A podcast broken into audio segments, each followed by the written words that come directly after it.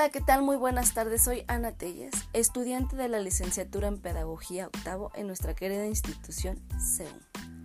El día de hoy les hablaré sobre un tema de suma importancia y es deserción escolar. Este es un fenómeno que día a día va arrasando con los estudiantes que dejan, abandonan, desertan sus sueños, desafortunadamente, e impiden que logren sus metas. El abandono escolar o deserción son dos conceptos que se han utilizado para referirse a un fenómeno de la educación que tiene que ver con el hecho de un gran número de jóvenes que se retiran de las aulas y del sistema educativo. Por consecuente, este no obtendrá un certificado escolar, el cual es de suma importancia, ya sea para retomar sus estudios o obtener un mejor puesto laboral. ¿A quién no le gustaría tener un trabajo donde no te canses tanto, donde tengas buen horario y ganes bien.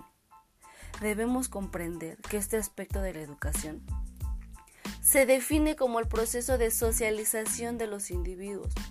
Al educarse la persona, asimila, obtiene, aprende conocimientos nuevos donde también implica un razonamiento cultural y conductual.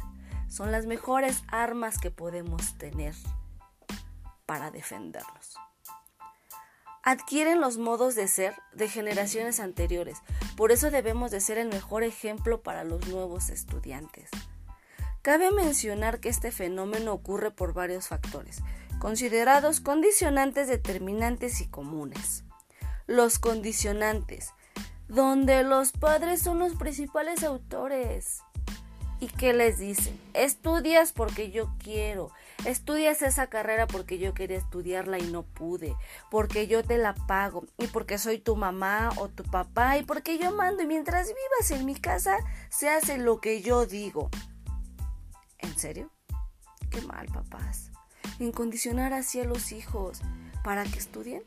Les recuerdo que los zapatos ni a la fuerza entran y solo hacen que sus hijos aborrezcan y abandonen lo más importante que ustedes les pueden dejar, conocimiento, el estudio. Factores determinantes. Características personales por herencia o porque tienen algún problema intelectual, alguna discapacidad para aprender. Tienen trastornos emocionales, responsabilidades adultas a temprana edad, un alto número de horas laborales.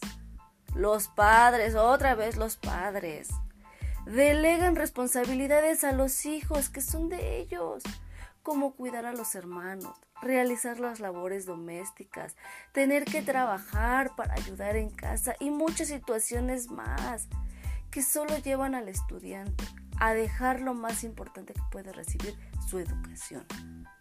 Factores muy comunes son problemas económicos y problemas familiares, pero ¿quién no lo tiene? Todos tenemos problemas económicos y familiares, pero eso no es el fin del mundo, pero sí es un factor muy importante y determinante que hace que los estudiantes se enfrasquen más en esos problemas que en sus propios estudios.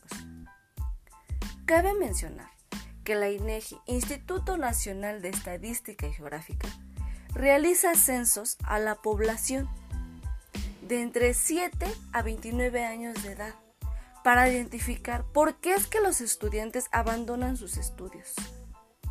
Les mencionaré algunas de las respuestas más frecuentes.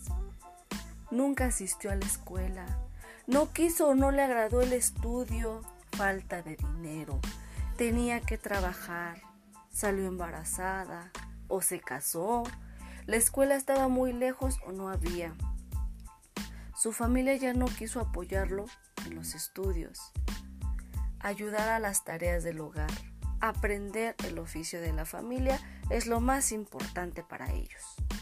Y muchas respuestas más por las cuales abandonan o se ven obligados los estudiantes a desertar. Y en verdad es muy triste ver que la cifra aumenta cada vez más. Les compartiré tres señales de riesgos que existen ausentismo, conductas desviadas y mal rendimiento. Si son docentes, padres o los propios estudiantes e identifican estas señales, Por favor, es hora de poner solución y apoyar al estudiante para que siga construyendo sus sueños. No dejes que los sueños de alguien más se vean frustrados por no apoyar. Si en tus manos está ayudar a tu compañero, ayudar a tu vecino, ayudar a tu primo, si tú ves alguna de esas señales, apóyalo. De verdad, los sueños son lo más importante que tenemos para seguir adelante. Esas ganas, pero a veces aunque tengamos tantas ganas de hacerlo, nos impiden tantas trabas que nos ponen en el camino. Hay dos tipos de deserción, la temporal y la definitiva.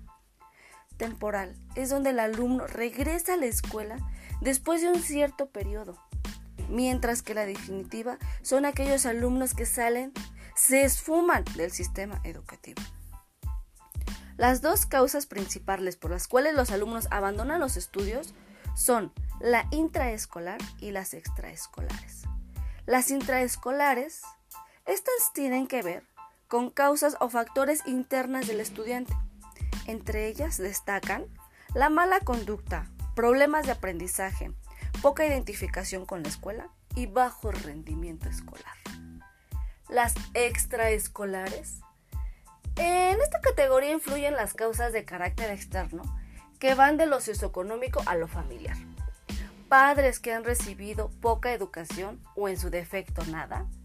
Falta de residencia fija. Deserción de otros familiares. El docente en su primer impacto, las malas condiciones laborales en las que se encuentra el docente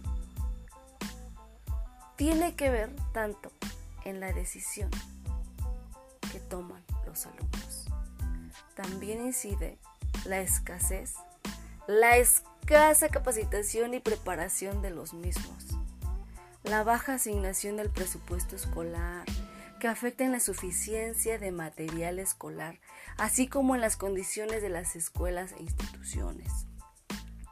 El bullying, acoso escolar, es otro factor por el cual abandonan los estudios. ¿Pero por qué? ¿Por qué dañar a una persona? Si no me siento bien conmigo mismo, si tengo traumas, ¿por qué desquitarme y por qué hacerle daño a una persona externa a mi vida? Mejor pongamos solución a eso y dejemos de dañar a las personas.